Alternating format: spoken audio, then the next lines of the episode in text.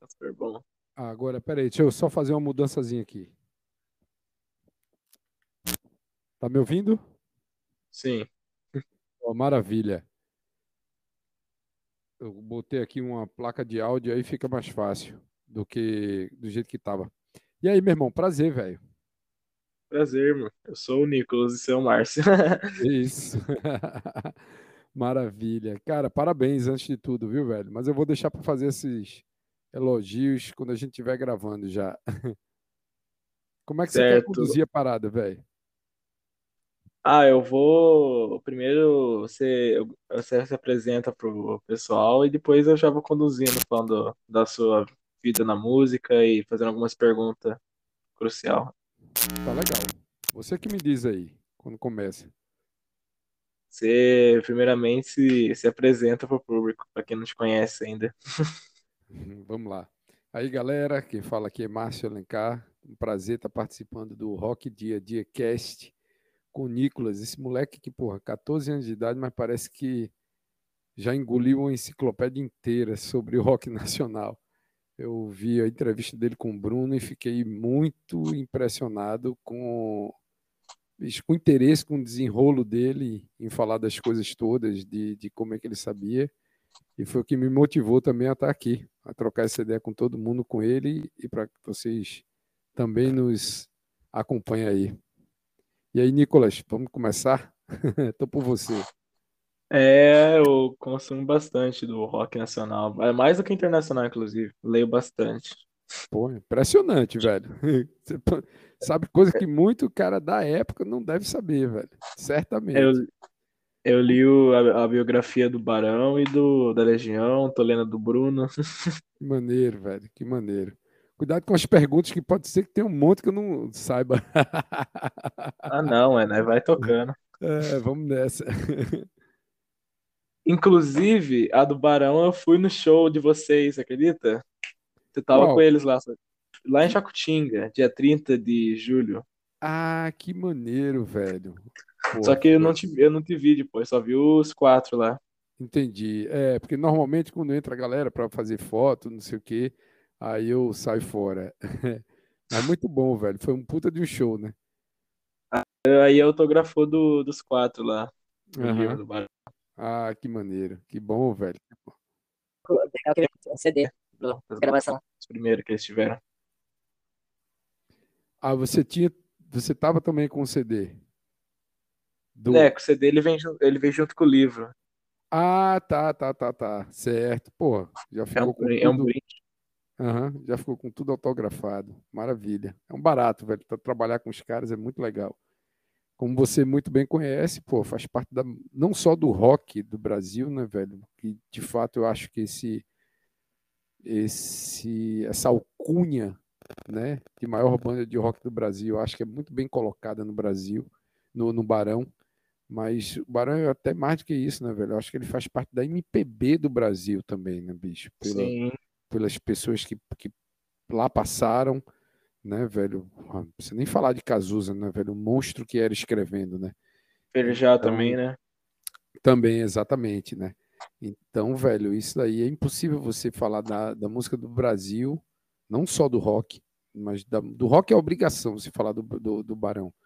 Mas é impossível você falar da música do Brasil, né, do, da MPB do Brasil, sem falar do Barão Vermelho. Então, trabalhar com os caras é, porra, é um prêmio, velho. eu costumo dizer que eu sou o fã mais próximo aos caras, né? Uma vez que eu acho que até eles são fãs da própria banda também, mas como eles são a banda, né? E eu não sou da banda, é, eu termino dizendo isso. Cara, eu acho que eu sou, acho não, certamente eu sou o fã mais próximo, uma vez que todas as reuniões assim de van, não sei o que, eu estou ali presente e às vezes dou um ou outro pitaco também, os ensaios, tudo. Então você termina vendo a banda por um, como um fã por um outro lado, né? E quando eu falo fã, eu não estou me referindo a, a, um ou outro integrante da banda isoladamente. Eu, eu me refiro ao que os caras juntos constroem, sabe? Porque a química deles juntos, é, dos, dos, quatro que estão aí agora e, do, e dos que já passaram, foi capaz de construir. É muito poderosa essa química. e transcende o valor individual que cada um vem a ter. Né? É muito legal isso, velho. Como a gente entende que o Barão Vermelho é de fato uma banda e não é, um cara que fez parte do Barão ou que ainda faz parte do Barão. Não, velho. Talvez eles isoladamente, talvez não, certamente, é, eles isoladamente não vão resultar nessa química. E aí é que tá o barato do, da, da, da, da parada, saca, velho? É uma banda realmente poderosa. Muito foda, Barão Vermelho. É, com certeza. E da onde que veio o interesse? E acho que um jovem, acho que a guitarra ali tá muito, tá, tipo, mais na lista, né, do que um contrabaixo, né? É, totalmente, velho. Cara, é, isso é uma coisa bem curiosa. Começa lá atrás, o, o colégio que eu e meu irmão estudamos, estudávamos, né? É, que foi o colégio de aplicação, no colégio federal, né? É, o colégio público federal, e ele tinha aula de música. E o meu irmão era um ano e um pouquinho mais velho, era não é um ano e um pouquinho mais velho que eu, então ele sempre era uma série na minha frente, né? E ainda era naquela época de quarta série, quinta série, sexta série, etc. Então na quinta série, na sexta série começou a ter ele começou a ter aula de música propriamente dito com flauta doce. E ele sempre foi muito interessado, meu irmão, um gênio assim da música. E hoje ele mora na França, etc, música erudita. E eu, quando entrei na sexta série, comecei a ter aula de, de flauta doce. Só que, cara, tem aquela coisa de irmão, né, velho? Que um não vai conseguir fazer tão bem aquilo que o outro faz. então, eu disse, pô, e ao mesmo tempo aquela coisa de adolescente, eu muito revoltado, né? De cara, o que, que eu posso fazer para meio que concorrer? Sem causa. É, isso, exatamente, velho. O que, que eu posso fazer para concorrer com esse cara aí? Aí eu disse, ah, vou tocar um instrumento mais barulhento. Aí, pô, pensei em bateria, só que era muito grande guitarra. Aí foi um primo meu, com um tio meu, eles conversam, cara, isso, eles eram um pouco mais velhos do que eu, né? Disse, cara, você já ouviu falar no baixo? Baixo. Aí eu olhei aquela foto ali, não sabia o que era nada, velho. Juro a você, muito engraçado. E, pô, isso parece uma guitarra. Não, mas é outra coisa. Não sei o que eu porra. Comprei um baixo, usado, todo ferrado, tonante. Demorei um pouco, né, para poder me encantar pelo instrumento. Mas aí justamente na coisa do colégio tal, já tava aquelas coisinhas da banda, né? Todo mundo formando uma bandinha ou outra. E aí eu acho que aquilo ali foi o início. Aí depois a minha musicalidade mesmo, que deve ser algo, de família, tanto meu quanto do meu irmão, é, me fez evoluir. Eu sempre tive ajuda também lá no comecinho do meu irmão. É, eu sempre tive muita dificuldade. Hoje a gente descobre que é um cara TDAH, né? Mas naquela época não tinha isso. E eu tinha muita dificuldade mesmo para aprender, sabe? Era muito tudo de ouvido. Até hoje eu sou de ouvido. E aí meu irmão no começo me ajudava um pouco com isso. Então eu sou grato a ele não só pelo, pelo ter me dado um incentivo às avessas, né? Assim, tipo, pô, por eu querer disputar com ele, vamos dizer assim, é, como que aí foi o grande maior incentivo, né? Grande maior, o maior motivo, aliás, como também é, ele ter me dado essas ajudas no começo. O resto, velho, foi sozinho mesmo, ouvindo disco, tirando de ouvido, e chegamos aqui até hoje. É isso aí. Mas lá pros anos 80 lá, por isso, né? Tava nessa pessoal aí já querendo fazer banda, né? É, já era o final. Quando eu comecei a tocar, já era o final dos anos 80, eu acho que talvez iníciozinho dos 90. É, mas, e aí não, não tinha como negar, né, velho? A coisa do pop é, em evidência, Lulu Santos, o Barão, Blitz, é, eram coisas em português, né, velho, acontecendo. Então, eu terminei, é, é, porque era, era, curioso, a gente tinha, assim, para quem não era um, um pesquisador de música, quem ouvia rádio, quem via televisão, você tinha praticamente o fenômeno chamado Michael Jackson, eu não sei se Michael Sim. Jackson era antes, quando ele realmente estourou com thriller e tal. Não sei se era antes. 82. Possivelmente era. Era, pô, você sabe demais, né, velho? Você me humilha o tempo inteiro. Perdurou, né? Perdurou. Então, é, é tinha, tinha, é, é, é, pelo menos para mim, era mais fácil decorar os artistas brasileiros, né? Artistas e bandas brasileiros. Apesar de que se tinha muita coisa tocando, mas acho que aquilo ali é, Michael Jackson, é, pô, 82 eu, pelo amor de Deus, velho, eu tinha, sei lá, 8 anos, 6 anos de idade. E, naturalmente, nessa época, nem sonhava em tocar nada, né? Mas é, queria, é, assim, tipo aquela música dali, bicho, termina que engole todo mundo, né? Mas aí eu acho que a, a música brasileira era mais fácil, estava mais fácil para a gente entender, era uma coisa de um rock ainda mais simples, não tão bem elaborado, vamos dizer, entendeu? E tinha um fenômeno, cara, que hoje não vê tanto, talvez, não vê tanto, que era o grande difusor era as rodinhas de voz e violão no colégio, né? Era isso era muito curioso, assim, tipo, você tinha aquelas músicas tocando na rádio, mas é, você não tinha muito como levar um disco colégio, coisa desse tipo. Então, pô, Legião Urbana, que era uma música muito simples de tocar em violão, você via a galera tudo tocando violão no colégio. Então, isso era muito legal. E aí, velho, é, é um instrumento, sem, sem sombra de dúvida, a arte e a música é um instrumento de socialização muito forte, né? Você termina pô, tocando instrumentos, as pessoas se aproximam de você, etc. Então, isso termina que se funde tudo, né, velho? Fica, fica difícil separar. Que é você de, de, de, Como é que eu falo? De, de, de quem é a arte, saca? Olha aí.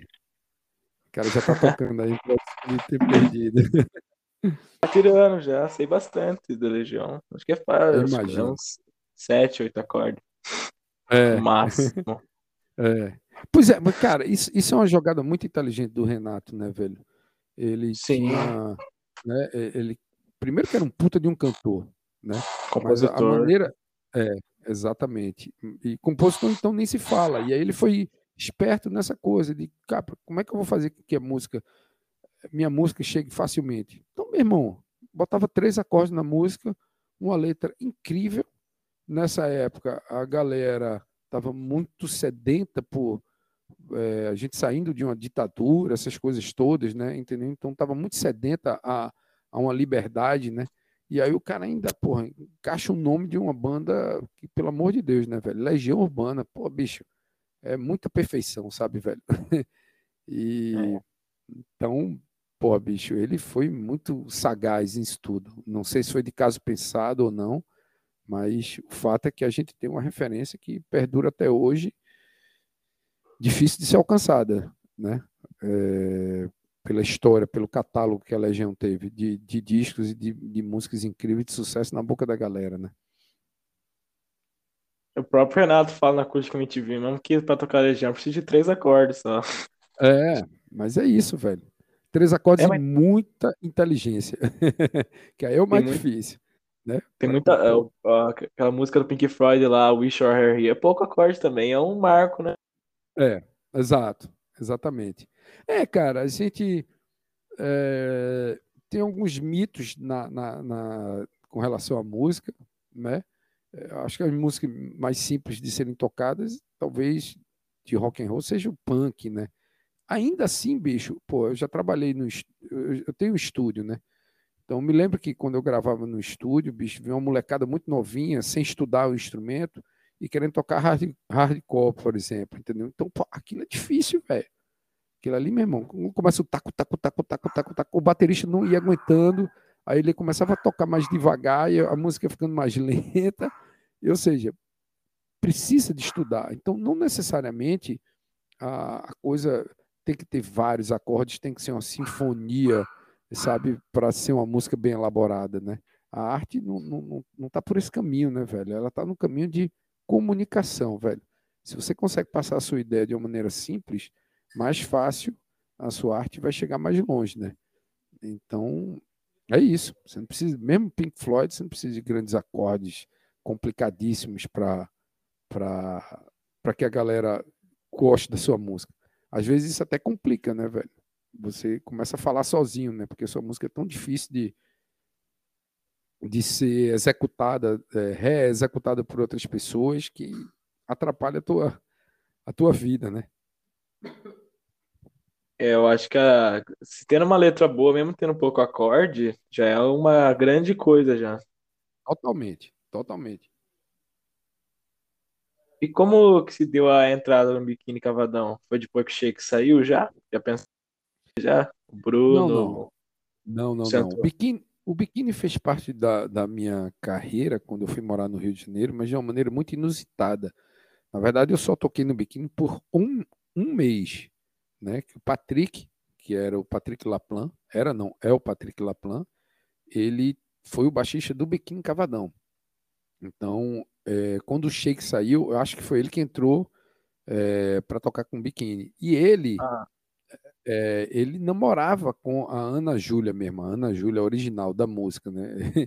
E a Ana Júlia, quando eu cheguei no Rio, foi uma das, por sorte minha, foi uma das primeiras pessoas que, que eu conheci lá no Rio. E através de uma amiga em comum daqui de Recife, né? Eu moro em Recife, hoje voltei a morar em Recife. E aí, cara, ela é uma pessoa maravilhosa e queria viajar de férias com o Patrick. E todo, todas as férias do, do, do biquíni, ele, ele, Patrick tinha que arrumar um baixista para tocar no lugar dele. Aí dessa vez ela fez o, o, o caminho, entendeu? Só quero viajar com o cara, vai pegando as músicas aí, que eu vou jogar teu nome lá para o Patrick, para Patrick jogar para a galera. E aí terminou que foi assim. Uma coisa bem inusitada, que foi ótimo, porque os caras me receberam de braços abertos, não houve aquela coisa da panela. Porque eu, porra, era um cara completamente desconhecido, né, velho? Ninguém me conhecia, entendeu? Então eu devo isso à Ana Júlia, tenha dúvida. Ela que. E, e, terminou sendo aquele primeiro portfólio, né, velho? Que a gente tá falando de uma banda também é, de uma relevância enorme, né, bicho, na, na, no rock brasileiro, né? E aí, depois do biquíni, demorou um pouquinho mais. Aí Léo Jaime foi morar é, lá no Rio. Aí ele montou a banda dele. Aí deu coincidência dele ser chamado para o Amor e Sexo, né, que era aquele programa que a Fernanda Lima apresentava, e ele fez um. E aí precisava de uma banda. Aí ele botou a banda dele. Foi daí onde eu conheci Fernando Magalhães, né, que é o guitarrista do Barão, né? Então, para você ver como as coisas vão desenhando e a gente nem percebe, velho. Mundo aí, pequeno, pô, né? É muito maluco, velho. Aí anos depois você tá tocando com o cara de novo por conta dessa coisa aí. E eu, eu vou mais além, cara. Antes de eu ir morar no Rio de Janeiro, o Kid Abelha veio fazer um show aqui em Recife e a minha banda, a banda que eu tocava, abriu o show. E aí, quando acabou o show, fui lá conversar com os caras. Eu conversei muito com o Cadu Menezes, que era um cara que eu admirava muito, vendo ele tocando na época com o Lobão. Eu nem tocava baixo ainda também, mas eu via ele e o Rodrigo Santos, que era o baixista do Barão, né, até agora, até o momento tocando junto. Eu achava o Rodrigo incrível, velho, aquela postura dele tocar baixo, né, sem ser aquele cara que fica ali mais coladão lá atrás, não sei o quê, né? Ele sempre teve essa coisa. Eu, eu sem sombra de dúvida, foi a minha maior influência, assim, de, de, de impressão no palco, vamos dizer assim, né? É, que as pessoas gostam de chamar de presença de palco. Eu gosto de dizer, pô, impressão, a gente está imprimindo alguma coisa ali. E que não deixa de ser uma presença, evidentemente, né? Mas é, foi o Rodrigo.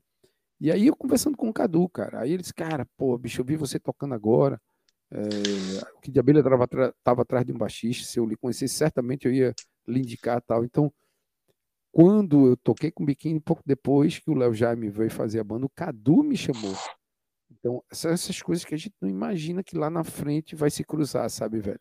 Mas se cruza e aí depois você vai seguindo seu caminho, né? E quando vê, você está hoje olhando para trás e vendo tudo como é que foi costurado. É, você está ligando os pontos olhando para trás, né? Então foi o Patrick que fez o biquíni ao vivo lá em Fortaleza, lá, no grande foi show do Patrick. biquíni. O Patrick, incrível aquele disco, né, velho? Incrível. É, toca é. desde o, das músicas dele até a música do Nenhum de Nós, do, é. do Engenheiros, né? E, cara, eu vou te falar, é eu não, eu não, sei hoje que o último show do, do Biquíni que eu vi, que faz muito pouco tempo que o Biquíni e o, e o Barão dividiram palco, mas eu não, não acompanhei o show inteiro, mas eu poderia chutar que talvez 70% do repertório do Biquíni hoje ainda seja daquele disco. Que, Sim. no caso, aquele repertório dali era também as músicas, é, os grandes sucessos do Biquíni estavam ali, né? Então é muito difícil, né? Assim, as pessoas querem, assim como o Barão, toca música desde o seu primeiro disco, né? É, isso, isso aqui é um artista bacana, né, velho? Quando você vê que você tem um catálogo, você tem uma história, você tem vários Pensa, né? discos. Né? É, isso. E que a história vai ali se contando. É, eu não sei hoje em dia talvez seja um pouco mais difícil, porque a quantidade de artistas e a, e a coisa é muito é, de consumo muito rápido. Eu não sei se essas músicas de hoje, é, mesmo da, das grandes artistas, é, ficaram na cabeça da galera, das grandes e dos grandes artistas ficaram na cabeça da galera é, daqui a 20, 30 anos, sabe? Porque é uma coisa tão. É, tem um foco tão de ser consumo imediato, tão na dança, sabe? Que eu não sei se isso vai. Eu não estou dizendo que não vai acontecer, mas eu tenho minhas dúvidas, porque é fato, é um formato completamente diferente desse que nós estamos falando. Né? Ali tinha uma onda de dança, tinha uma onda de, de, de um momento, de, de, de, de, um grupo de jovens, né? de uma geração jovem inteira estar tá acompanhando aquilo, tinha, mas tinha uma ligação muito forte com a letra. Então, eu não sei se a dança que está se dançando hoje vai ser a mesma dança que vai se dançar daqui a 15, 20 anos. Então, talvez esse, essas músicas de hoje, que têm um apelo muito forte da parte rítmica, dançante, vão estar na cabeça da galera, porque isso vai virar uma outra coisa daqui a, mais na frente, né? É diferente de uma letra, é diferente de uma mensagem que você queira passar. Essa mensagem, quando é boa, ela fica, né, velho? Sim. Aí eu acho que é isso, assim, o repertório daquele disco do. Eu viajei aí, mas voltando, repertório daquele disco de Fortaleza, do, do Ceará Music, do Biquíni, cara, deve formatar hoje 70% do show dos caras. E continua sendo um show incrível. O Bruno é um maestro, né, velho? O Bruno é incrível. É um maestro de plateia, velho. Ele bota é, a plateia toda na mão dele, todo show, velho. É incrível. Foi uma grande escola para mim. Foi uma grande escola para mim ter tocado com, com, com eles. Meu primeiro trabalho, assim, que tinha uma banda grande, que eu disse: caramba, véio, como é que é isso aqui? Eu completamente. E os caras abriram, bicho, é... coração para mim, sabe? Inclusive, eu fiz um Ceará Music com eles, foi o meu maior show que eu fiz com eles. E isso é uma coisa incrível que até hoje é muito difícil acontecer, velho. Que é, é por exemplo, a gente foi ensaiar para o Ceará Music. Eu dei uma sugestão, disse, cara, por que a gente não encerra essa música, que era aquela música, quanto tempo demora um mês para passar, só na voz e, no, e, na, e na, guitarra. E, porra, Pequeno no Ceará é fortíssimo em Fortaleza, né? Então, Sim. assim, o Ceará mesmo que era uma coisa para 50 mil pessoas, velho, era muita gente, era muita gente. Aí eu disse, cara, é, é mais ou menos como o Lulu Santos na época terminava o show. Ele terminava é, tocando como uma onda, entendeu? E aí ele, nada do que foi. Aí ele saía, e saía, a plateia ficava cantando só. E isso, aí os caras, pô, gostei da ideia. Aí, bicho, eu lancei essa ideia, um cara desconhecido, e os caras toparam e fizeram isso lá.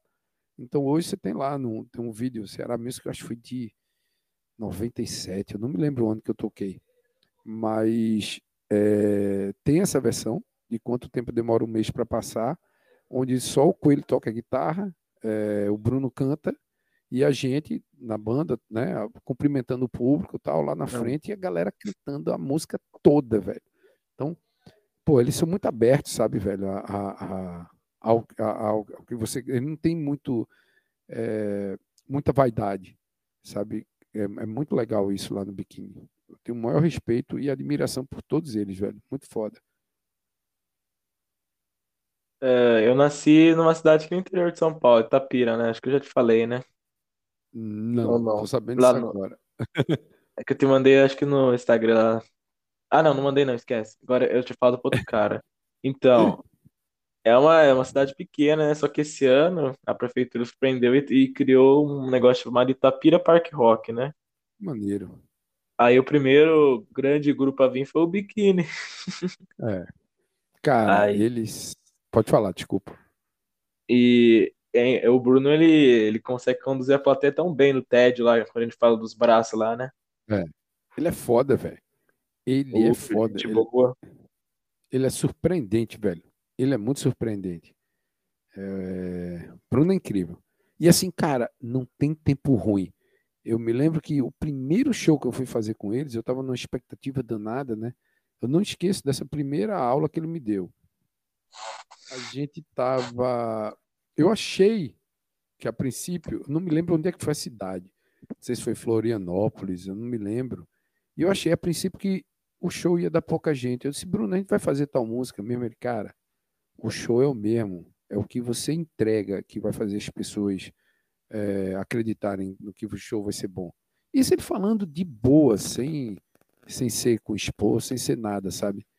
E aí, bicho, lotou o show, naturalmente, era aquela minha ansiedade, né, velho, de inexperiência total, não saber o que ia dar certo o que não ia. E, velho, o cara fez um show inacreditável. E em lugares pequeníssimos também, ele entrega do mesmo jeito, como se tivesse 50 mil pessoas. Então, isso em Bruno é muito incrível. E aí teve uma outra coisa que ele falou para mim, que eu repito até hoje para todo mundo. Que ele disse, olha, velho, é... você pode errar todas as notas do show. Você só não pode ficar parado.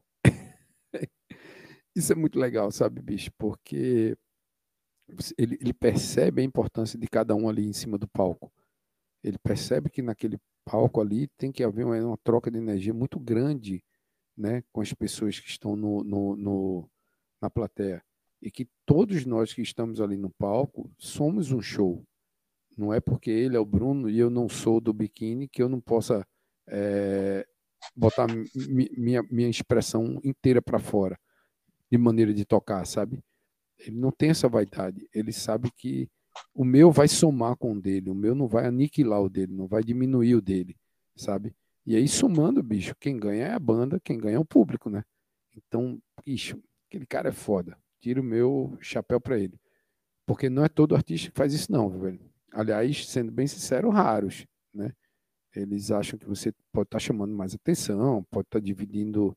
É... E aí, isso, às vezes, pode jogar contra, né? Uma banda que precisa de, de imprimir mesmo uma, uma, uma um gás muito grande e você termina que você é, não, não deixa isso acontecer porque você está inseguro ali e não quer que é, fulano, cicrano apareça mais do que você. Isso é comum em banda de rock, infelizmente. É, no livro do Bruno lá tem toda uma, tipo, como que é, um sumário, assim, do pessoal que passou pela banda, guitarrista, tecladista, é, apesar que o Miguel sempre teve, com ele também, Isso. só que o pessoal já participou, né? Aí lá tá baixista lá, Patrick, André Sheik, Márcio Alencar e Marcelo Magal. Mineiro, cara. Pra você ver, né, velho, a importância que ele me dá. Eu só toquei um mês no biquíni, cara. Foram nove shows. Nove ou dez. Não, acho que eu toquei dez shows. Esses tinham 11 shows no mês. O Patrick voltou para fazer o último, o décimo primeiro. Isso é outra coisa incrível no biquíni. A agenda é completamente cheia o tempo inteiro. E é, eu fiz 10 shows. Pô, 10 shows não era nem para ser citado nesse, nesse livro, sabe? É, mas o cara vai lá e me bota como ao, ponto até das pessoas acharem que eu toquei no biquíni, né, velho? Isso mostra a, a, a importância que o Bruno dá para para quem tá ali do lado dele, sabe? Isso é muito raro, velho. Isso é muito raro. Tem artista que nem fala, velho. que nem lembra do. Ah, você tocou comigo? Pô, meu irmão. é maluco. É um universo que. É importante você ter um. um como é que eu posso falar, bicho? É importante você, você passar uma autoconfiança, mas quando essa autoconfiança vira um ego inflado, ela dá um revés, entendeu? E o Bruno não tem isso. Ele tem autoconfiança mesmo, velho. E quer que as pessoas estejam do lado. Não só o Bruno, o Coelho, todo mundo, né, velho? O Birita, todo Miguel. mundo. Miguel, exatamente, né? Então é muito legal isso, velho. É uma banda que eu tenho eternamente uma admiração e gratidão pelos, pelo que eles fazem na música e pelo que eles fizeram comigo também. Qual música que você, quando você tocou lá no Biquíni, você falou, essa que eu mais gosto de tocar, que você mais se identificava, assim? Tem alguma preferida ou toda, toda você já você gostava Cara, de todas igual? Tinham várias, bicho. É... Eu acho que tédio era uma... toda vez, né? É.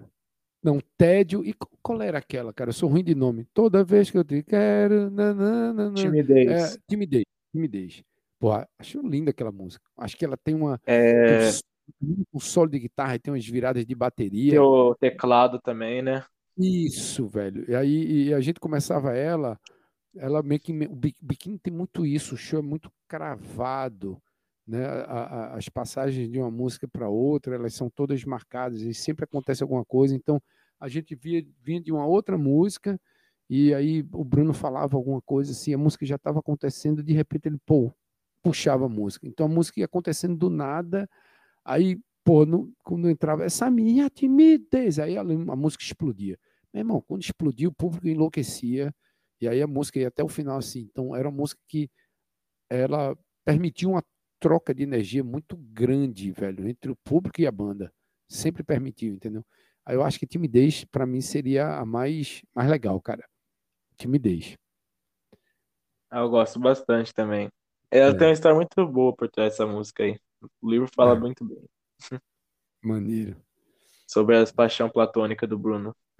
É, exatamente. Ele bota, cara, as coisas do dia a dia, né, velho? Eu vi, por exemplo, eu não, eu não sabia, mas Janaína, eu... É da empregada dele, né? Pois tinha, né? é, eu fiquei sabendo quando eu vi o seu podcast com ele. Eu disse, aí, cara. Então, assim, ele é um cara muito bicho, que passou por momentos difíceis também na sua vida particular, né? Quando perdeu o filhinho dele, mas, cara, o cara tá sempre em pé, velho. Sabe? Tá sempre. É Tá sempre, bicho, vamos nessa, vamos nessa. Querendo trabalhar e, e, e, e querendo passar coisas boas de uma maneira muito simples, né, para todo mundo. Eu tenho uma profunda admiração, velho, por ele. E como eu falo, por todos, né? Mas assim, termina que naturalmente o vocalista é o cara que mais é, se destaca. Se destaca, né? É geralmente é o cara que escreve, né? Porque afinal de contas é ele que está ali interpretando aquela letra, né? Então o cara para ele falar com verdade tem que ser algo que ele escreva, fica mais fácil, né? E por aí vai, né? Senão o cara vira mais um intérprete. Então é natural que essas atenções sejam para ele e é, e é raro que um cara que tenha tamanho esse destaque, também esse respeito na música do Brasil, é, tenha esse carinho pelas pessoas que estão ali trabalhando do lado dele legal do Biquíni, que diferente de outras bandas, todas as músicas estavam acreditadas no nome de todos. Porque tem algumas bandas que colocam só o nome do cara que escreveu, né? É. E, aí o do Biquíni sempre tem o nome dos integrantes, todos. Aí é. para evitar briga entre eles. Sempre foi bem unidos, pessoal. Pois é, às, é, às, às, vezes é porque é uma composição de todo mundo, às vezes é, é, exatamente isso que você falou mesmo. Cara, por mais que o cara não esteja ali, com, com, compôs aquela música ali, bota o nome do cara, velho. Afinal de contas, todo mundo precisa de todo mundo. E isso vai facilitar. Porque às vezes a escolha de uma música, a música nem é a melhor, é, música mais radiofônica, vamos dizer, para tocar, mas só pelo fato de é, fulano ou Beltrano não ter escrito aquela música, não ter participado da composição, ela não vira música de trabalho. Aí entra uma música de trabalho que não é a melhor. Então, todo mundo perde com isso. E desse jeito não, né, velho? Assim, pô, evita aquela coisa de um cara tá ganhando muito mais dinheiro que o outro na banda, que é onde começa o problema, né, velho? né? O problema de banda muitas vezes é por causa disso. Ah, é o cara que se destaca mais, é o cara que ganha mais dinheiro, é sempre algo mais. E quando você procura equalizar isso, né, velho? Não tem ninguém que seja mais isso, mais aquilo, mais aquilo outro, você já está minimizando muito é, os problemas que acontecem dentro de banda, né? É isso. É simples e direto. Isso aconteceu, acho que muito com o Cazuza também, por causa que a mãe dele, acho que tem até no livro do Barão, fala mesmo que a Lucinha falava que sem o Cazuza o Barão não era nada. É, é. Botando muito fogo na lenha, né? é, cara, assim, é, é, mãe, né, velho? Sim. Não é mãe, né? Mãe coruja, é, pô, isso, isso, era inevitável. E o cara era um talento gigantesco. Mas é, todos os dois sobreviveram às suas à, à separação. Eu costumo dizer que uma banda, nesse caso do Barão, por exemplo, é um exemplo que, do qual eu participo, né, de perto, trabalho com os caras, é, é como se fosse de fato um casal.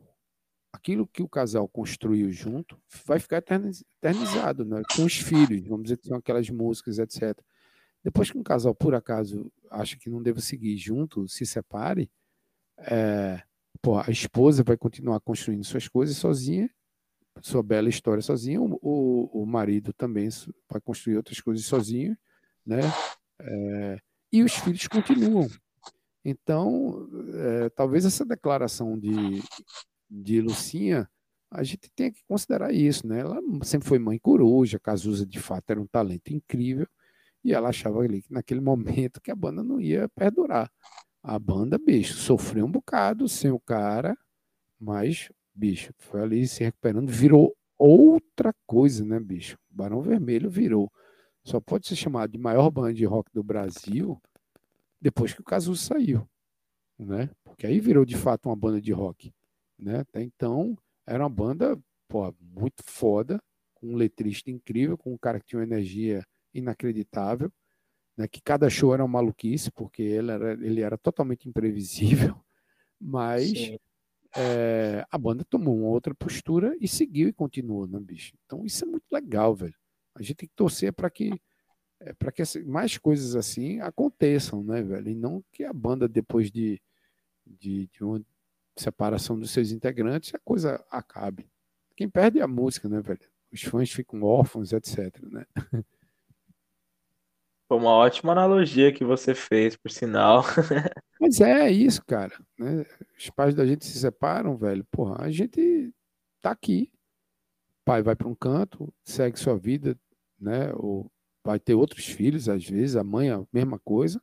Mas, bicho, aquela coisa bonita ali que os dois sonharam lá no início, continua. São os filhos, né, velho? Então, a gente tem que parar com isso, cara. É, é uma coisa que o Barão sofre bastante agora, mas não. Mas essa coisa de. A, galera batia bastante. Ah, não, Barão sem frejar. Bicho, a galera falou a mesma coisa quando o Cazuza saiu e a banda continuou né, com frejar. E depois da saída do frejar, a banda tá aí, né? Se reerguendo, continuou fazendo esses 40 anos, velho, uma história belíssima. Pô, os maiores hits é, do Barão Vermelho, é, até mesmo, assim, eu estou falando em termos de execução, que é por você, que é. Que é puro êxtase. É, puro êxtase, né, bicho? Que pega uma geração realmente mais nova. É, cara, estão feitos aí por Guto Goff, por Maurício, entendeu? Então, com, também com a participação do Frejal, eu não sei por o êxtase, se é só do Guto, mas o, por, por você, por você certamente tem o Mauro Santos Cecília e o Frejá. Mas, cara, é a prova de que tá aí, velho, né? Você não depende. Aquilo ali foi construído em conjunto. Mas não quer dizer que as pessoas isoladamente é, não funcionem. Se você só quer ver aquele casal unido, bicho, paciência. Talvez você não queira a felicidade é, individual do, do, do, casal, né? Entendeu? E aí, bicho, vai fazer o quê? Vai forçar as pessoas a conviverem eternamente só pela, pela sua vontade? é muito. Pelo seu prazer, né? É, é muito pequeno, né, velho, da sua parte, querer que. Ah, não, essa banda tem que ficar junto. Porra, tem que ficar junto por quê, cara? né? Se, adoraria, né? mas se não ficou, paciência, bicho, vamos apoiar, vamos, vamos seguir, né? Você, quando você ouve o Barão Vermelho hoje, bicho, você ouve o Barão Vermelho. Porque apesar da identidade da voz ser algo muito forte, e para o público é a maioria, né? Assim, é, é o que realmente conta mais, né, velho? Mas a sonoridade da banda, bicho, você não consegue tirar se não for com o Guto Goff na bateria, por exemplo. Se não tiver Sim. aquele jeito de tocar guitarra de Fernando Magalhães, a, maneira de tocar de Maurício e de compor. Então, como é que você elimina isso? Como é que você, de uma hora para outra, faz com que isso não é, minimize isso, que, que isso não existe? Está sendo uma puta de ignorância sua, né? Você tirar a importância dessas pessoas no, numa química dessa, tá entendendo? E aí as peças que foram mexidas, é, que no caso quando entrou o Rodrigo Suricato, foi uma escolha, pô, mais do que feliz, né, velho? O cara canta pra cacete, toca guitarra pra cacete, muito atual, muito atual na maneira de compor, principalmente. É um puto de um comunicador também, sabe, bicho? Então, assim, é, não é qualquer um, velho, pra subir ali no palco com esses caras, sabe, bicho? É. Senão o negócio vira um Frankenstein. Né? Você ouve, você ouve, você vê o Barão no palco, você. Pô, isso aqui é Barão Vermelho. Foda-se, velho. Então, eu acho que nem sei se outra banda no Brasil conseguiu isso. Talvez não. Eu me lembro que o Capital teve uma época que o Dinho saiu, botou um outro cara, mas aí o negócio não foi muito pra frente, aí depois parou, aí o Dinho voltou né? E a coisa pô, pipocou de volta. Mas eu nem me lembro, velho. Não me lembro. Você que é uma enciclopédia deve saber disso melhor do que eu. Se, se teve o caso de uma banda que conseguiu seguir é, com troca de vocalista e depois com uma outra troca de vocalista mais na frente, né? Três vocalistas? Porra, não é, velho? Então, assim, bicho, tira o chapéu e respeita a galera, velho. Respeita a galera que a gente tá vivo. E outra, sonoridade do Barão continua sendo única, bicho. Continua sendo única, né? Puta é... repertório, né? Pois é. E a maneira de tocar, até mesmo quando o Barão pega um aquele disco de intérprete que ele fez, né, velho? Entendeu? Ele, ele pô, quando você ouve para nova geração, Amor, Meu Grande Amor, as pessoas acham que aquela música é do Barão. Não fazem ideia que aquela música é do, de Angela Rorô, ou seja, foi uma, foi uma maneira de interpretar tão bacana dos caras, entendeu? Tão dentro do universo dos caras, que aquela música foi incorporada, foi engolida ao, ao, ao, ao jeito do Barão fazer suas coisas, né? Então, bicho, respeita, velho. É pau. A galera não tá aí pra brincadeira, não. A galera tá pra arrebentar, velho. Ele tá arrebentando. Como que se deu a entrada do Barão Vermelho? De músico convidado, digamos assim. Uhum. Cara, isso aí foi. Quando o Barão voltou. É... Já e o Rodrigo tinham saído, né? É, não, o Rodrigo ainda estava na banda, né? O Barão ah. voltou com o Rodrigo Suricato e o Rodrigo Santos, Santos. baixista, ainda estava na banda. O baixista, né, que já estava na banda há 25 anos. É um cara que tem a maior admiração do mundo. Mas as várias paradas que o Barão deu, que serviram, essa é a minha leitura, tá? É, serviram para facilitar a entrada de Rodrigo Suricato, porque imagina se o Barão vem trabalhando até hoje, até seus 35 anos, e de uma hora para outra frejar faz, ah, não quero mais não. Ia ser mais difícil, né? ao, ao meu ver, na minha leitura, você botar alguém como o Barão já vinha parando e já pegava a carreira solo e trabalhava, sei lá, cinco anos, não sei se era esse tempo, entendeu? Aí o Barão voltava, fazia uma turnê de seis meses, um ano, aí Frejá voltava de novo com a carreira. Então, isso foi meio que acostumando o público a isso. E, e quando é, o Maurício encontrou o Rodrigo Suricato, meio que se descobriram juntos, o, o Barão já estava parado há muito tempo essa parada facilitou a entrada de Rodrigo Suricato, a aceitação dele, né? Porque não ficou aquele choque tão grande, né? É a mesma coisa, voltando à história do casal, né? Seria muito mais difícil um casal que está ali, aquele casal que você conhece juntos há 30 anos e de uma hora para outra a esposa ou o marido aparece com outro companheiro, do dia para a noite. Causa mais estranheza, né? Mas se eles já estão separados há um bom tempo, fica mais fácil de você depois aceitar que aquele companheiro arrumou uma outra companheira e que aquela companheira arrumou um outro companheiro, né? Então, foi isso. Acontece que o Rodrigo Santos, ele já vinha trabalhando também uma carreira solo dele, gravando os discos deles, etc. E aí começou realmente a ter choque. Né? Ele já vinha desenvolvendo a carreira dele começou a ter choque de agenda, dessas coisas todas. E aí terminou que o Barão não ficou mais sendo uma prioridade para ele e o Barão não podia esperar mais, né? E aí eu recebi uma vez uma ligação, eu tocava com a Paula Toller ainda, eu estava indo fazer um dos meus últimos shows com ela e eu estava dentro de um ônibus, não esqueço. Eu recebi uma mensagem pelo WhatsApp, foi uma ligação de Fernandão, Fernando Magalhães, perguntando como é que eu estava, onde é que eu estava tocando, etc. Eu disse, pô, que estranho, né? Será que ele vai me indicar para algum trabalho? Mas aí ele falou isso e sumiu. Aí, depois de uns seis meses, sei lá, o Barão veio tocar aqui em Recife. Aí ele me ligou de novo. Pô, Marcinho, te mandei aquela mensagem sumiu. Eu digo, pois é, velho, não entendi nada. Aí ele me explicou que o Rodrigo estava de fato saindo da banda e que o Barão estava precisando de um baixista. E aí ele me conhecia, né, bicho? A gente já trabalhou anos, já tinha trabalhado anos juntos, lá no Amor e Sexo, tocando com o Léo Jaime também, na carreira solo, etc.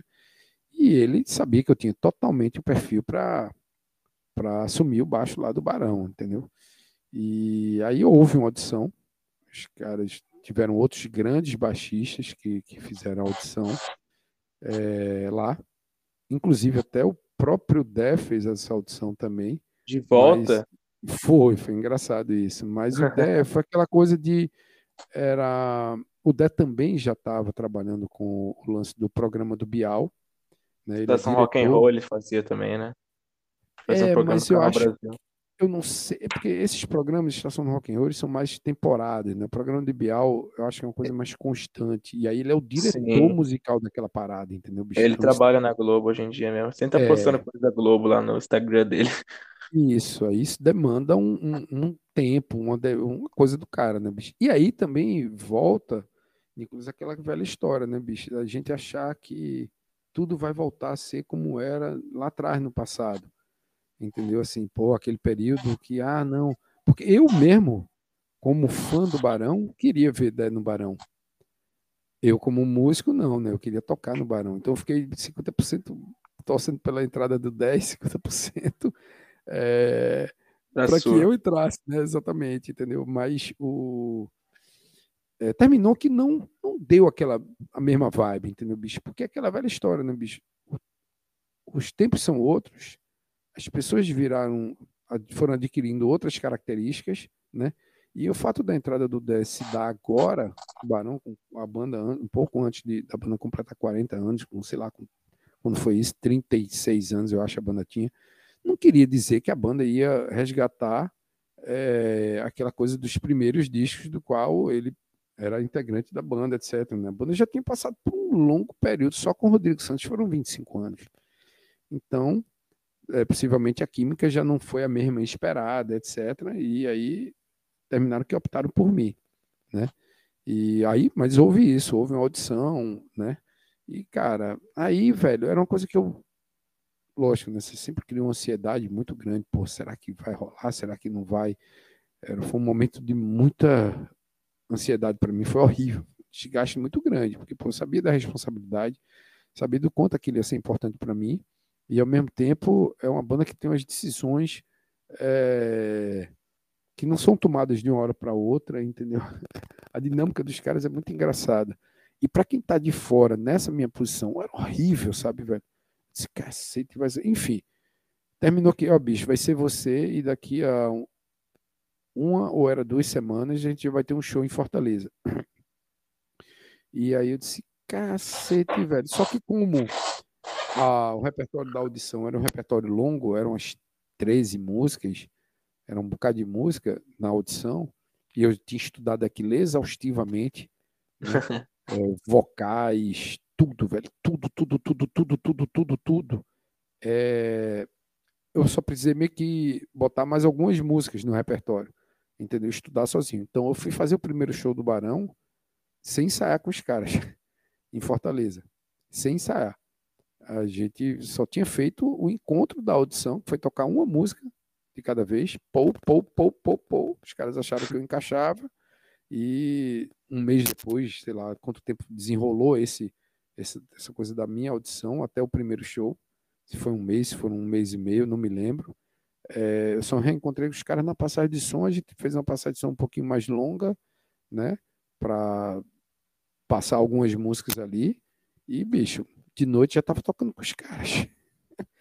E aí no outro dia o Guto Goff já estava anunciando, né, não na página do Barão, mas na página dele, ele como um dos fundadores da banda, ele tem muita força para isso. É, anunciando é, a minha fundador. É, exatamente, anunciando a minha entrada, etc, etc. Então foi muito legal, velho, aquilo ali. Foi um peso que eu tirei das costas e, porra, estamos até hoje aí, né, velho? Fazendo rock and roll com os caras. Eu gosto muito do Rodrigo Suricato cantando Eu Queria Ter Uma Bomba. Super é. show na voz dele. É foda, ele é muito. E tocando guitarra, velho. Ficar tocando guitarra, bexiga dá raiva. Violão Porque... também, né? Também. Ele é muito. É muito fácil para ele tocar. É, ele é, ele é de, de longe o músico mais versátil que tem no Barão. Sabe? E todos os outros não. Os outros têm. Inclusive, eu me incluo um pouco nisso. Os caras como eles começaram, bicho, com 18 anos, já tinha uma banda, uma banda, vê que brinquedo, né, bicho? Moleque com 18 anos de idade tem uma banda estourada nacionalmente.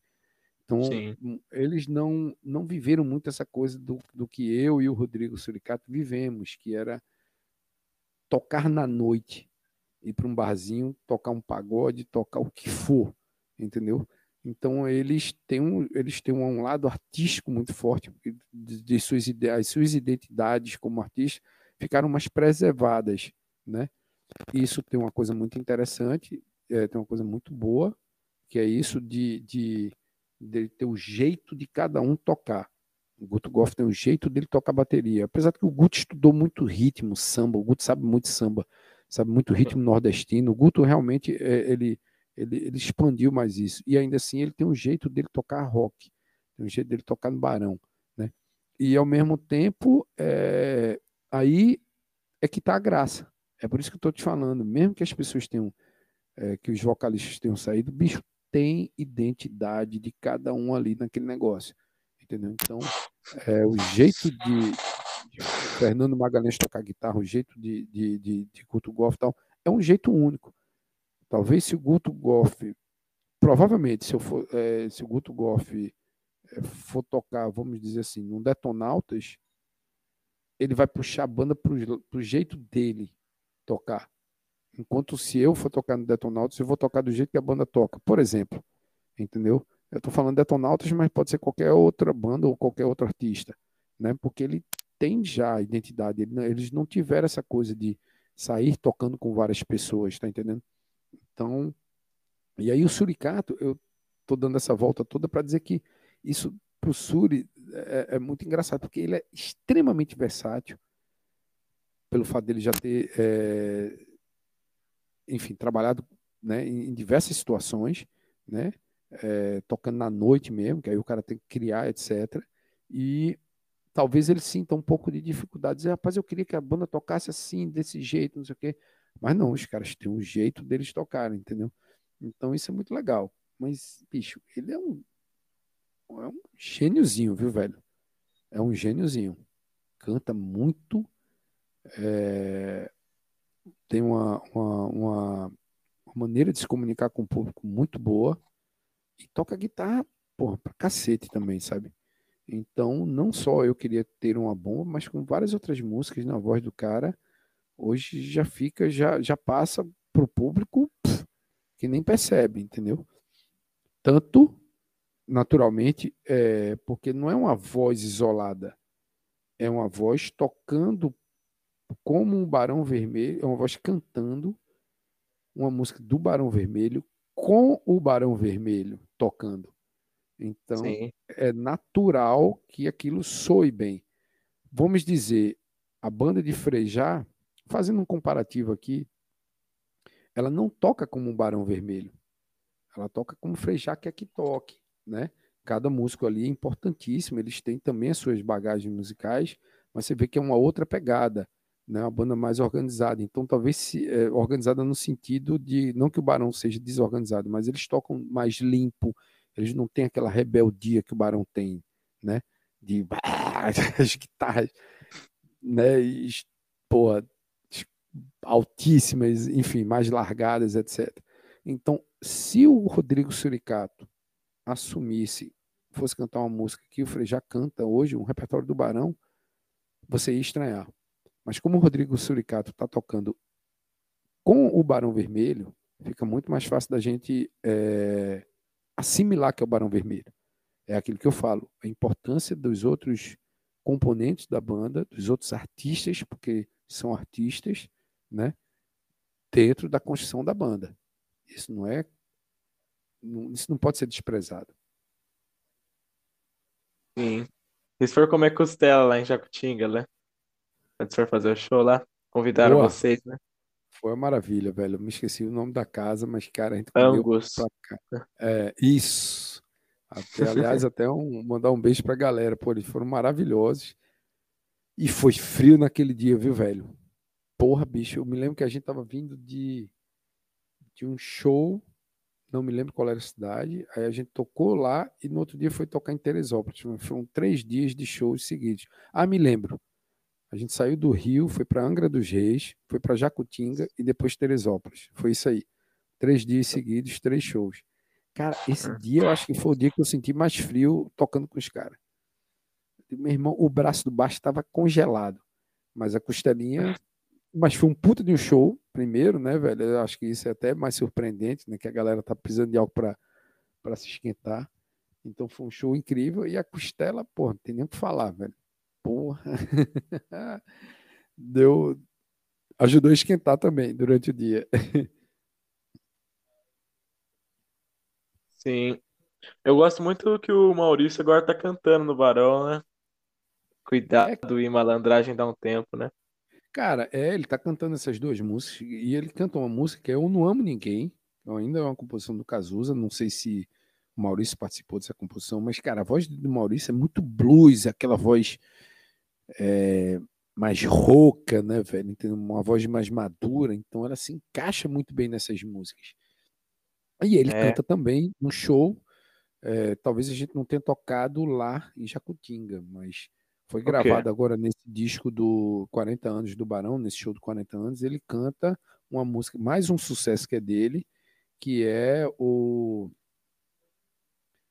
Putz, é, Ele, uma, Que você tenha. Quem, mesmo? Pra você ter uma ideia, velho. Tá dando branco o nome das músicas todas. É, ele tem uma carreira ainda. solo Amor, também, né? amor para recomeçar. Isso, é do Frejá também, né? Isso, é dele e do Frejá, entendeu?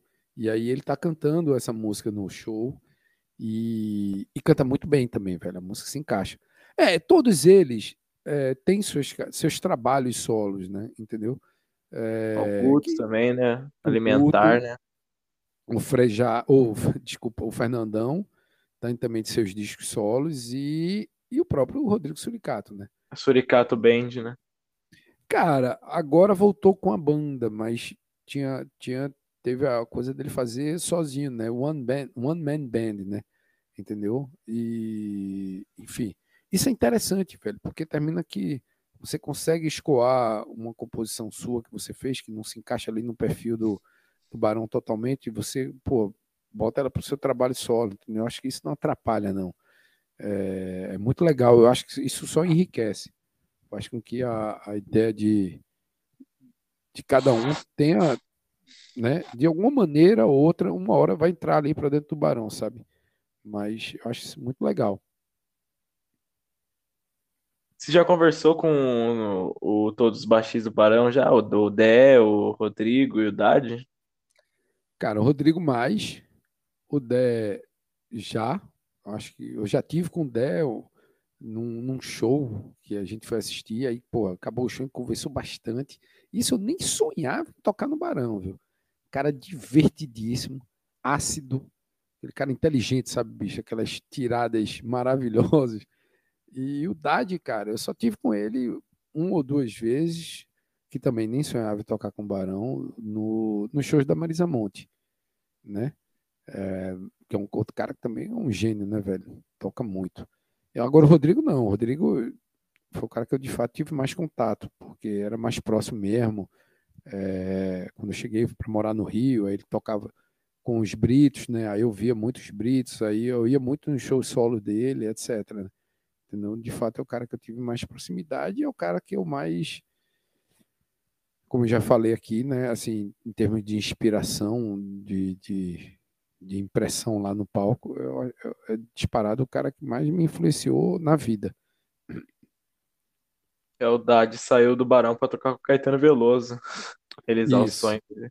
exatamente. Né? O Dado é baiano, né, velho? É, veio, acho que ele é baiano, né? Pelo menos ele tocava nos Novos Baianos, então essa ligação com o próprio Caetano seria inevitável, né? E até hoje você vê que o, o- a assinatura do Dade como é importante, né, bicho? Ele é o cara chave ali na Marisa Monte, né? É, tem turnê que ele toca guitarra, tem turnê que ele toca baixo, mas a Marisa sempre chama ele, né? Seja para o trabalho dela, seja para os tribalistas, mas sempre o, o- sempre o, o Dade está na parada, né? Ele é foda. E tem qual o- música que você mais gosta de tocar com o Barão?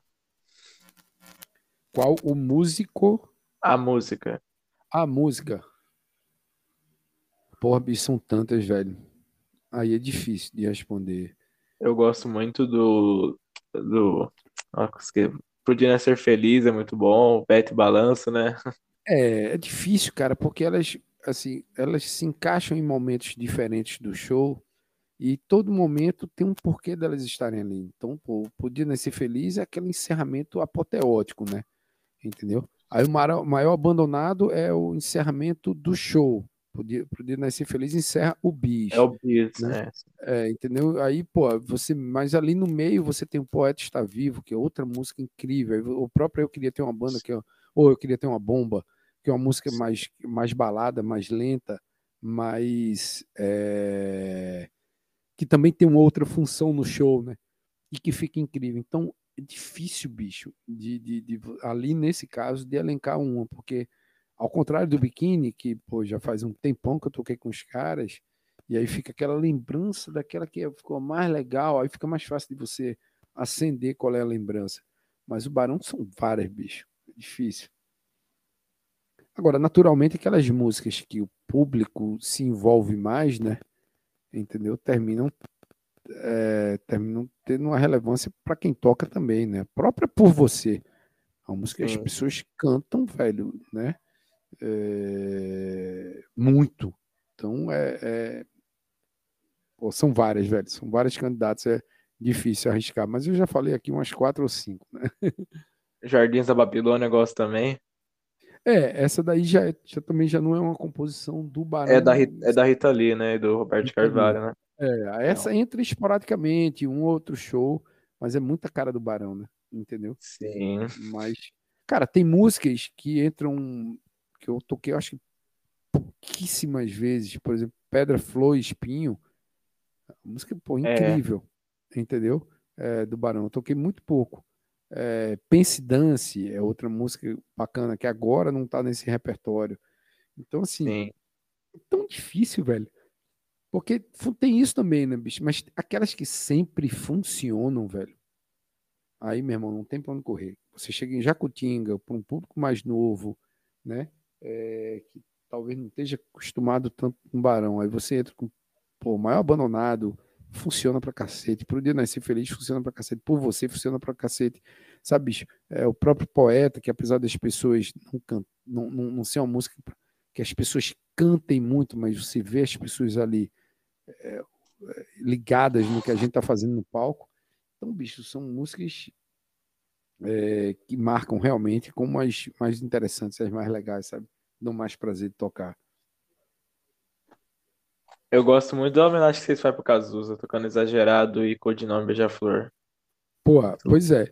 Exagerado, apesar de ser uma catarse né, do público, mas eu acho que o Codinome Beija-Flor, com esse arranjo que a gente tá fazendo, que ela Nossa, acaba... é emocionante demais. Não tem, Entendeu? tem preço, não. Fica incrível. Bem como a gente faz a capela esporadicamente todo o amor que houver nessa vida. Essa aí eu queria muito ter visto, mas vocês não tocaram. É, eu... entendeu? Porque depende muito, cara. A gente sempre fica é assim, bicho, será que essa música vai colar aqui? Aí às vezes o show tem que ser menorzinho, entendeu? Aí essas coisas é que só entram mais nesses lugares onde a gente sabe que o jogo é realmente ganho, sabe? E aí, porra, bicho, o Rodrigo cantando essa música sozinho, bicho, sem nenhum só... acompanhamento, sabe, velho? Só com o violão. É. E outra, bicho, músicas do disco Viva também são muito legais. Esse foi um disco que eu gravei. Gravei a maioria das músicas ali. Teve uma música que foi o Suricato que gravou baixo, outra que foi Fernandão, um ou duas que foi Fernandão. Então tem muita música legal ali, velho. Muita música. Pô, Jeito. Jeito é uma música incrível. A gente é o que é e não tem jeito. A gente é. A música é, cara, que pode dar várias interpretações, sabe, bicho? Pode ser uma coisa cômica, pode ser uma coisa sofrida. Aquele casal Depende que da é... pessoa, né? Exatamente, entendeu, bicho? Então tem músicas magníficas, assim, que por também não, não, não, não fazerem parte desse. É, como é que eu posso falar? Desse repertório de sucesso, então elas terminam que não entram.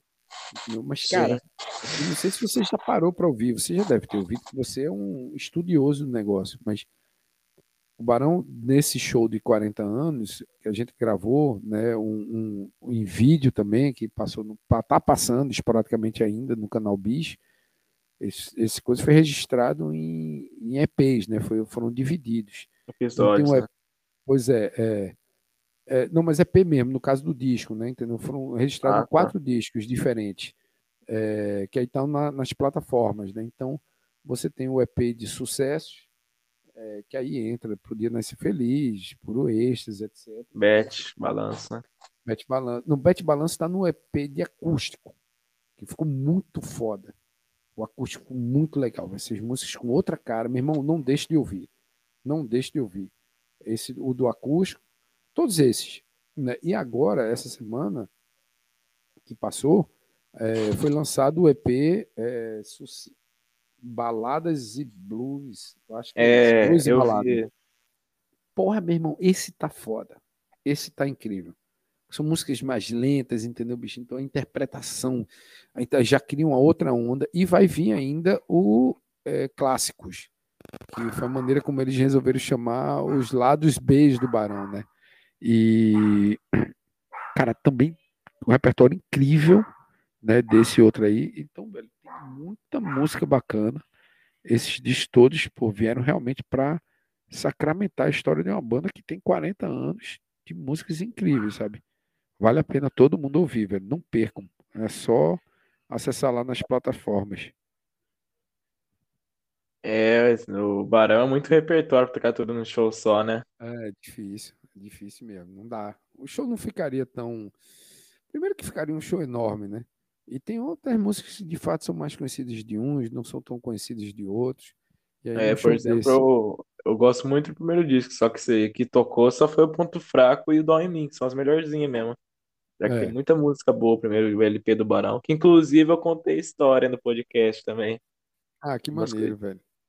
Pois é, você é um estudioso, cara.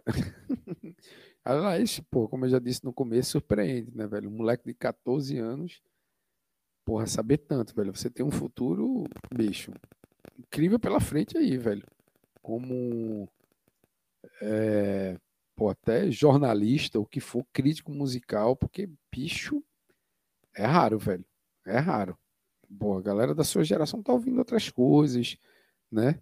É, ou até ouve rock, mas, pô, saber com tantos detalhes como você faz, ter essa, essa curiosidade, né? Com 14 anos de idade, ou seja, pô, se você com 14 anos sabe tudo isso, essa tua curiosidade começou com 10, velho. Sei lá, 11, né? Então... Acho que foi, acho que foi, foi, peraí, foi 11, é. 11 ou 12. Pois é. Cara, é muito precoce, sabe? É de uma maturidade, as perguntas que você faz, as coisas que você fala aí, é muito bacana, velho. Isso aí, meu irmão. Todo mundo que tá me ouvindo agora, daqui a 10, 20 anos, vai dizer, por Márcio tinha, tinha razão. Porque essa sua onda com a música aí não vai acabar aqui, não, velho. Vai, vai ficar muito grande ainda. Vai ficar muito grande mesmo. Sim. Então, acho que tá, tá ótimo já, né, de conversa, né? Maravilha, meu irmão. Foi um prazer, velho. Foi um prazer. Sempre que precisar, dê um toque aí que a gente volta aqui e fala mais. Eu disse que eu falava muito, que eu sou muito prolixo, mas se chamou assim mesmo, vamos nessa. Ah, muito... uma curiosidade, peraí, eu lembrei de uma coisa. O Léo Jaime, ele era para ser o primeiro vocalista do Barão, você sabia? Sim, sim, sim, sim. Exatamente. É, então. Só que ele, o pessoal não gostou muito dele, né? Aí ele o Cazuza, chamou o Cazuza pra banda, né? Cara, nem foi o pessoal, viu, bicho? Foi ele que, quando entrou lá. Acho que os caras naquela época, velho, não tem nem muita noção do que era uma banda em si. Era tudo muito novo. Né? É como o Guto fala, vamos ser músicos? Vamos. E no primeiro dia eles já se consideravam músicos. não estudavam, não foram procurar saber o instrumento, como é que tocava, essa porra toda. Então, Talvez o Léo Jaime, ao chegar lá, era um pouco mais velho do que a galera, eu acho. E deve ter dito, meu irmão, velho, minha voz não vai encaixar aqui nessa maluquice, não. Mas ele era o amigo do Cazuza, né? E ele disse, ó, oh, gente, não dá para mim, mas eu tenho um, um cara bom aqui pra essa doideira de vocês aí. E aí, meu irmão, foi foda, né? Porque aí entrou um cara tão ou mais maluco, quer dizer, tão não, mais maluco do que os caras, porque Cazuza realmente, né, era mais velho do que os caras e já estava com a cabeça muito mais à frente, ao ponto, inclusive, de conseguir dar uma cara àquela banda que, naquela época, soava bem desorganizada, né? Entendeu? Então, foi uma vitória enorme. Ganhou o Léo Jaime, que fez sua carreira solo depois, né? Que perdura até hoje. E, e ganhou o Barão, né, velho? E ganhou o próprio Cazuza, porque talvez, bicho, se a gente for pensar friamente, apesar de Cazuza ser filho do dono da gravadora, não sei o quê, mas será que ele seria lançado sozinho, velho? Acho que não, viu? O Barão então, foi o pontapé para ele. Lógico. Tá entendendo, velho? Não é desmerecendo A ou B, mas assim, você achar que o Cazuza teria essa vida sozinho, sem o Barão? Acho que não, velho. Naquela época precisava de banda, né? E talvez ele, é, sem a história do Barão, possivelmente foi a primeira banda dele também, né? Ele sem aquele conhecimento, sem aquela vivência que ele teve no Barão, ele não iria ter maturidade. É, quer dizer, era um cara talentoso, né, bicho? Então, tá, uma hora ia chegar a isso. Mas é impossível você tirar da vida, da carreira de, de Cazuza, né, da história de Cazuza, da carreira dele como músico, como cantor, como compositor, essa fase do Barão. Então, tudo que a gente ouviu do Cazuza depois, exagerado, ideologia, né, e vários outros sucessos, Nosso Amor a gente inventa, enfim, são inúmeros. Como é que essa música seria se não tivesse a vivência dele com o Barão? Será que elas seriam daquele jeito? Então, é, não iria existir. Eu, eu ousaria dizer que não existiria hoje.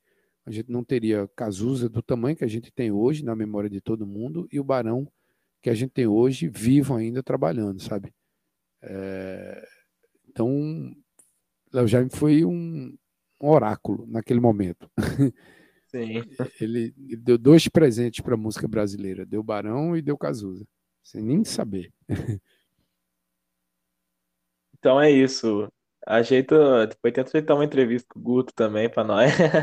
Porra, claro, velho, totalmente. Eu vou falar com o Guto.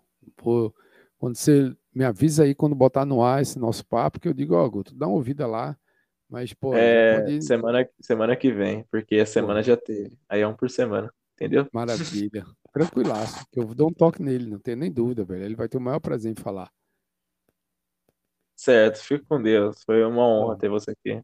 Pô, obrigado, cara. Eu agradeço o convite. Um abraço para todo mundo que está ouvindo a gente aí do Rock Dia Cast. Dia Dia Cast, né? Dia Dia Cast. Perfeito esse nome, velho. Todo dia. e, bicho, tamo aí. Precisando é só chamar e até o próximo show. Até. Falou. Valeu, Nicolas. Parabéns para você, meu irmão. Valeu, abraço. Tchau, tchau. Um abraço.